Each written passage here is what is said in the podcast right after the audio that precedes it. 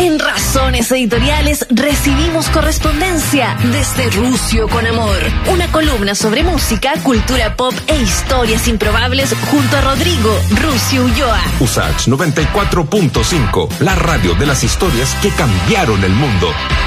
Tin, tirin, tirin, tiririri. ¿Cómo está Rodrigo? Bienvenido Rodrigo a su sección. ¿Cómo estás, Freddy? Contento de estar conectado a esta hora de la tarde contigo, 7 con 32, en mi mini show de las manos tuyas, desde Rusia con Amor, donde traemos, eh, como siempre, estrenos, recomendaciones, noticias, efemérides que no verás en ninguna parte, historias improbables. ¿Sabías tú, Freddy, ¿Ya? que Eliseo Salazar tiene un amigo dentro de Pink Floyd? ¿Por qué? ¿En Y de hecho, y de hecho fue el Pink Floyd quien llamó a Eliseo Salazar y no al revés. No. Sí, Oh. ya vamos a estar llegando a ese, a ese punto y además Ya. preparé un mini especial con covers extraños. A propósito de la noticia de la semana de Metallica, invitando a Mon Laferte, a Juan y a todo el mundo a, a tocar sus canciones.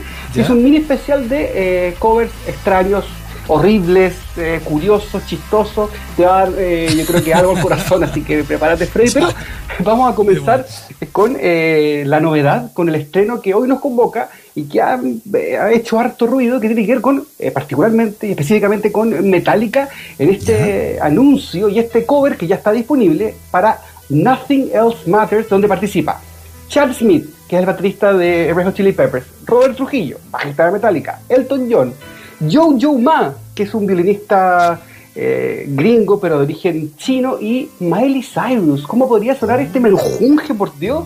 Pongámosle play, don Marco Cortés, a ver qué traemos en las manos.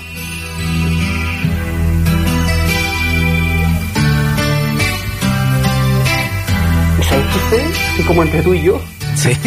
que nos salga de aquí de este dial. No, nadie me gustó la versión, me gustó la versión, ¿Le gustó? me gustó. Ah, Me saqué las caretas, es que nos estamos poniendo viejos ya. ¿cierto que sí? Digamos, como, A mí me empezó a gustar. Journey. No. Toto. Y a usted Toto. Estamos a él,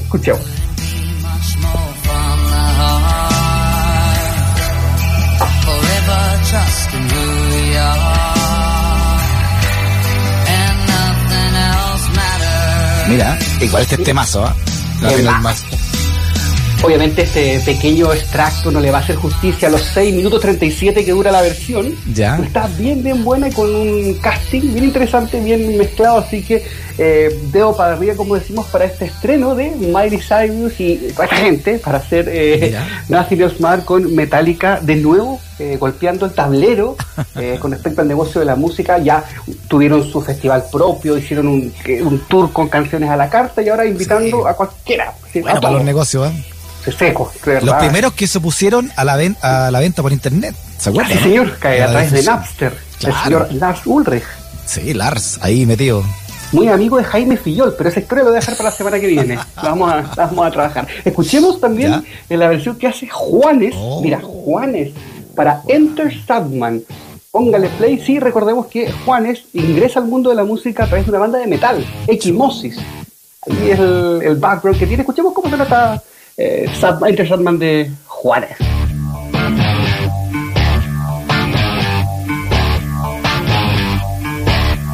perdió el metrónomo, parece.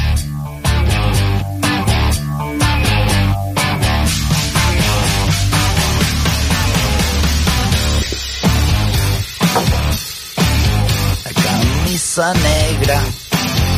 Ahora, eh, Juanes es un fanático de Metallica. Eh, se han tirado onda entre ellos como una buena forma también de, de, eh, consolidarse en, su, en el mundo latinoamericano. Inteligente movida. A ver cómo canta Juanes.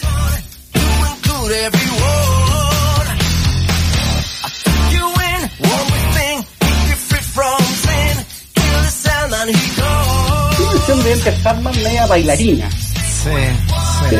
No me, no, me- no me cae bien Juanes. No lo conozco, pero no me cae. Es una sensación. Esas tonteras nomás. Oiga, y Mon Laferte también estaba en esto, ¿no? Así es, eh, aún no sabemos particularmente en cómo va a aportar, pero sí es parte de la cantidad grande de artistas que están Qué convocados buena. para este aniversario del álbum negro de Metallica, así que está muy interesante y por supuesto eh, para los chilenos Eh, es también un honor que Metallica haya pensado con alguien de acá, a pesar que a los eh, rockeros metaleros talibanes les dio un poquito horticaria, eh, algo les pasó en el colon porque no estaban tan de acuerdo con esta con esta nominación de gente como Juanes, Miley Cyrus o, o Mon Laferte, pero eso ya es agua de otro vaso. No, pero tienen que entender el negocio. Oye, hay un meme muy, muy divertido que dice fanático de Metallica y sale un gallo así con la con la guada, las pelas, guada, y dice cantante de Metallica y sale Hetfield todo peinado, con el corte pelo, con chaqueta. Sí, que polera blanca, con gomina, así muy, muy rockabilly, que es el estilo que está llevando hoy día el señor James Hetfield. Eh, cambiando un poquito radical, eh, no de estilo, pero sí de, de raíz, eh, La Reina volvió Freddy con esta canción. Yo sé que en Chile es una banda que pega muchísimo. Esta canción se llama Buena Pipa, es el séptimo séptimo adelanto de su nuevo disco y digo, flaco, muestra el disco entero, entonces siete adelantos. Escuchemos cómo suena Buena Pipa.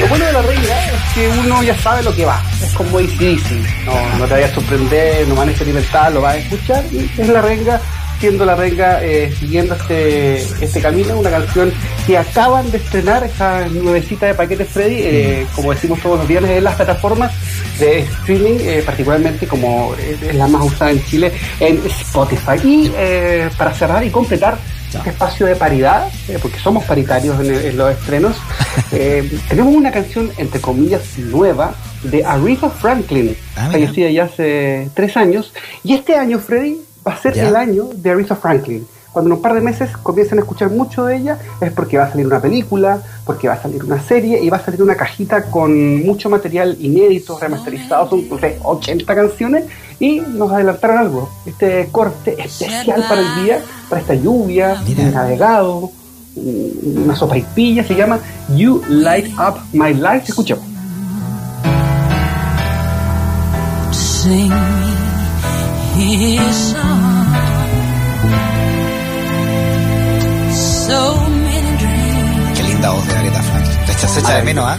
Ya se van a cumplir tres años ya de la muerte de Aretha Franklin. Sí. es como Aretha Franklin haciendo de eh, Whitney Houston haciendo de Aretha Franklin, como que da la vuelta entera. Está bueno, está, está bonito, está muy interesante esa caja, como Oiga. te decía, se va a hablar mucho de ella este año. Le falta el, el- el lanzamiento más importante de todo, po. hoy día. ¿Cuál? Los carreras. Los carreras. Hoy lanzamos en Spotify nuestro nuevo single, Natch. Para que lo busque ahí también, ¿ah? Los ca- Los carreras. Tengo un computador aquí al frente. Ahí está. Verificado, justamente. Oiga, uno no es, uno cómo es, uno no es ni, hay un dicho que dice que uno no es profeta en su tierra. Sí, y además que nosotros, Freddy, como equipo, no Ahí somos está, mire. autobombo. A ver, escuchemos.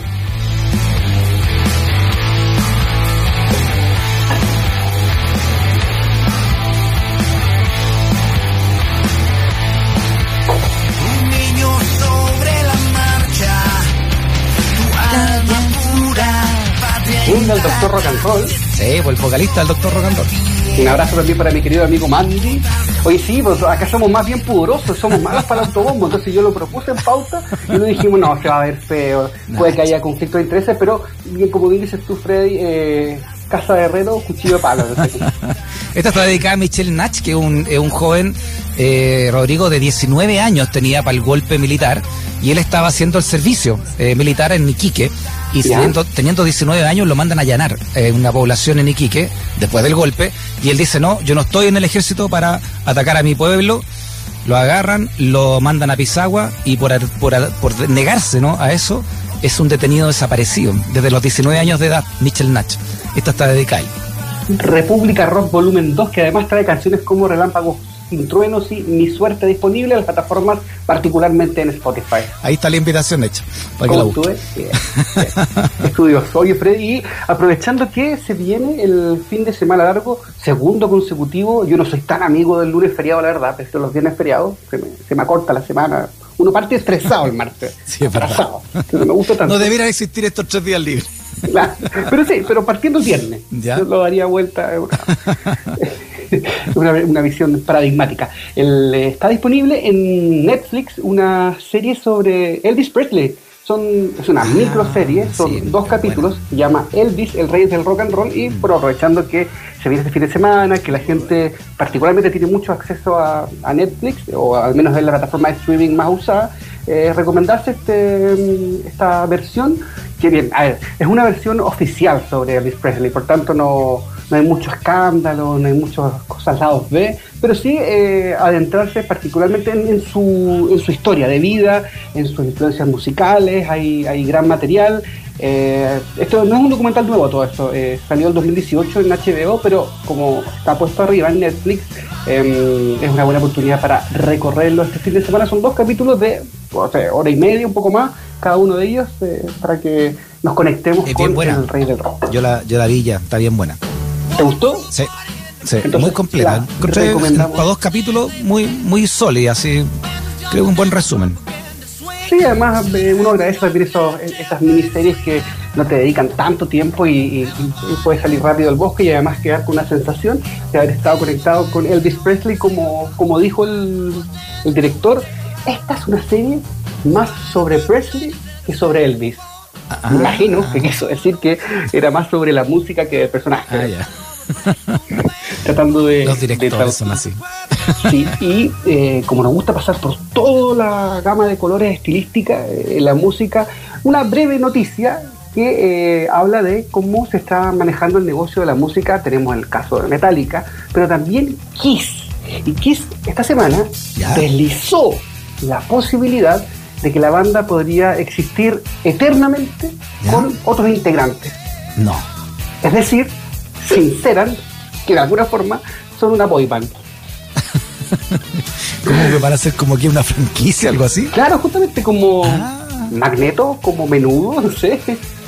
Pero el, eh, un periodista alemán, en una entrevista radial, le pregunta a Paul Stahl y él dice, mira, hoy día somos el 50% de la banda original.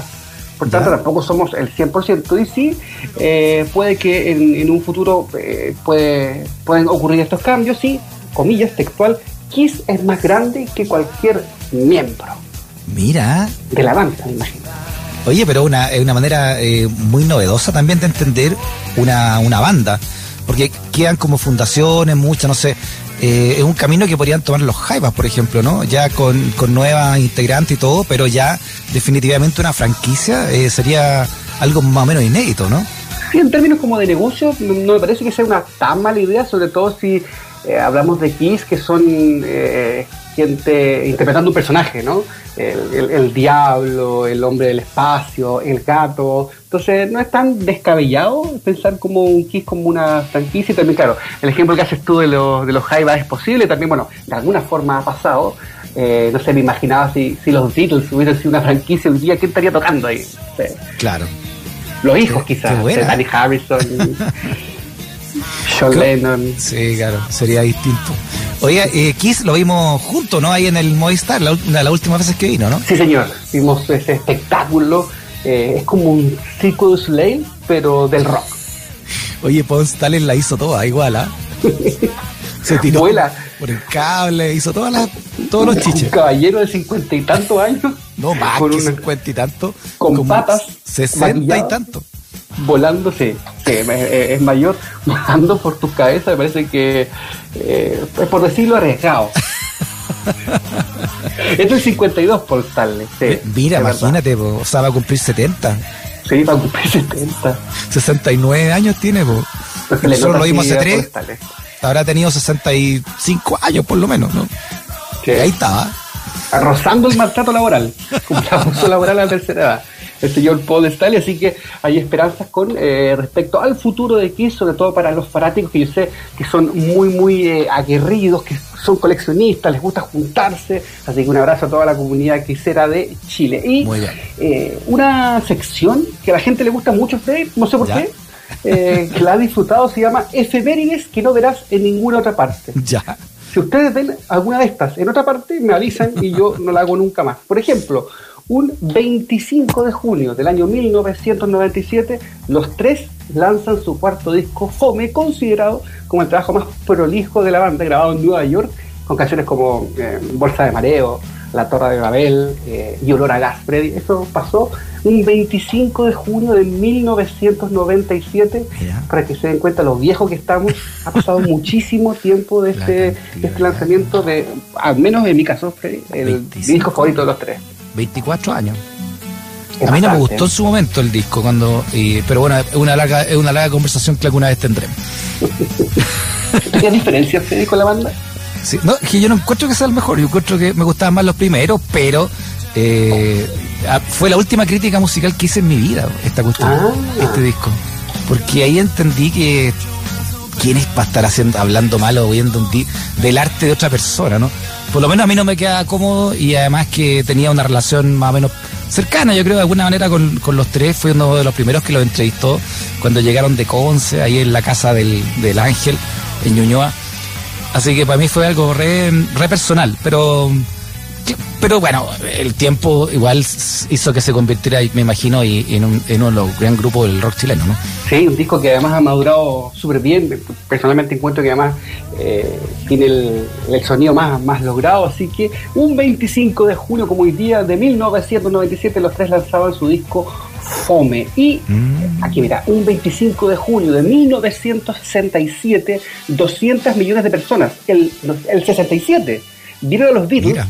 Tocar All You Need Is Love eh, vía satélite como parte de un show eh, de televisión que se llamaba Our World, eh, donde estaba, por ejemplo, Mick Jagger, Keith Richards, Eric Clapton, Graham Nash, Keith Moon haciendo la- los coros y, la- y las voces. Un día como hoy, 200 millones de personas vieron a los Beatles tocar All You Need Is Love eh, de manera Sí. satelital.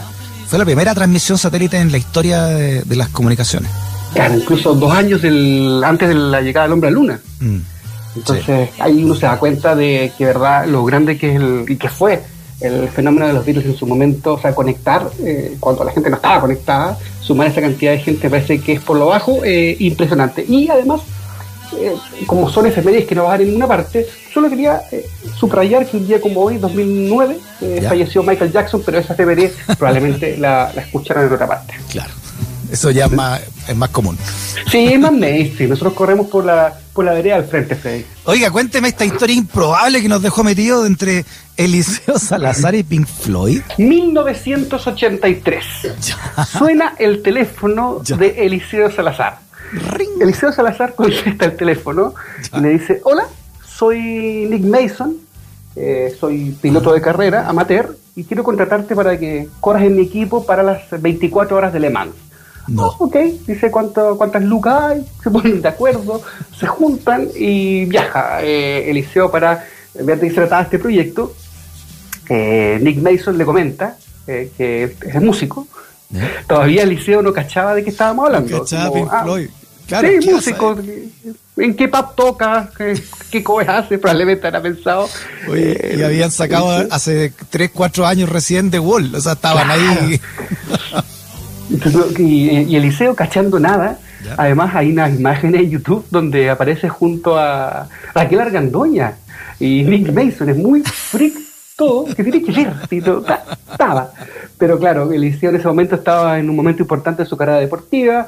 Eh, la gracia de estas 24 horas de Le Mans era que, no sé, los pilotos profesionales, que eran dos más Nick Mason, corrían, no sé, 20, 30 kilómetros y luego le tocaba 7 kilómetros a Nick Mason de pura chochería para poder eh, acompañarles. Pero el, el equipo era así: Eliseo Salazar, otro piloto británico de apellido Kraft, y estaba Nick Mason, que, como tú y yo sabemos, Freddy, es un fanático de los autos coleccionistas Mira. un tipo de una vida más bien piola, eh, un- uno de los Pink Floyd más recatados, podríamos decirlo, eh, pero sí, fanático de los autos y que corrió con Eliseo. Ahora, la- la- yo estuve averiguando profundamente esta tarde, porque son historias improbables, pero comprobadas, terminaron en el lugar 29.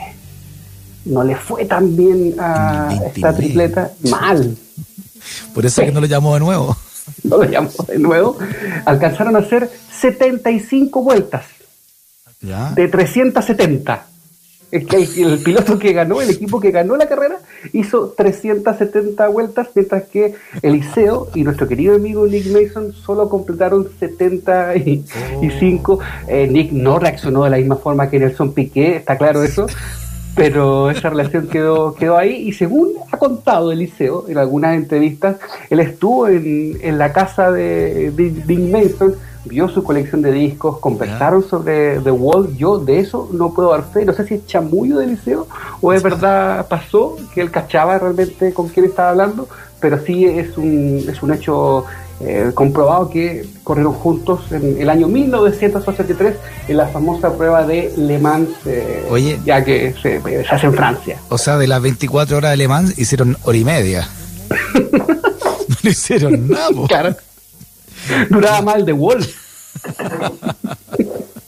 Pero ¿qué No, pero le sirvió para contar la historia igual a igual a Eliseo Salazar, ¿no? Dice Eliseo que le hizo unos regalos y que los tiene él guardados bajo siete llaves en su casa de los Estados Unidos. Yo no lo he visto. Ver para creer, Eliseo. Si me estás escuchando, sube a tus redes sociales el regalo de Nick Mason. Súbelo. Oiga, no vamos a hacer los, los covers eh, horribles. Nos dicen acá que terminó el tiempo. ¿En serio? Iván Rimaza salió, salió más duro que la jefa. Pero nos queda. A ver, voy a ver mi coro. Estamos, me dice. Pero ¿sabes qué, Fred? ¿Ya? Eh, lo vamos a dejar pendiente para la semana que viene. Solo voy a pedir que me den un adelanto para como un- una especie de, de promo para la semana siguiente. Póngale Ya. play a la que tenía preparada como primera, solamente. Oh, no me diga nada. ¿Cachan cuál es o no? Sí, este disco entero. Este es la, la versión de Full in the Rain charrasqueada. Tonto en la lluvia. Este es maná, ¿verdad? Maná. Así que les dejamos esa inquietud para el próximo viernes, siete y media de la Covers tarde. de horribles. Covers horribles, freaks raros. A propósito de, a propósito de los tres, ¿tú sabes cómo le decía, cómo le, cómo le decía Álvaro Enrique a Maná? No, Le decía paná. no. No, Pero- tiene sus cositas, maná. Es que Enrique es muy- tiene un humor muy entretenido, Álvaro Enrique. Es muy agudo. Eh, es bueno jugando con, con las palabras. Oye, Sí. Freddy, por interno, un amigo, mi querido amigo Álvaro Amar, me decía que Nick Mason le decía a Eliseo Salazar, run like hell. Claro. su forma de cretear. Muy bien. ¿Qué tenemos para las 8 hoy en el Muérdete la Lengua? Camila Moreno, una de las artistas chilenas que está ahí, en, como le llaman los gringos, in the spotlight. Ya. Está en fuego con sus nuevas canciones, eh, su pasado, su presente y también desde sus disidencias. Así que va a estar comenzando con Nico Castro en Muérete en Lengua, la eh, gran Camila Moreno. Muy bien, don Rodrigo, yo me despido dos semanas más porque la próxima no tengo radio. Va a estar del señor Marcelo Alvarado, el director en pleno. Así Qué que nos escuchamos en un par de semanas más, don Merecido Rodrigo. descanso, frío, un abrazo y que estén bien. Igual, chao. Dale, teatro.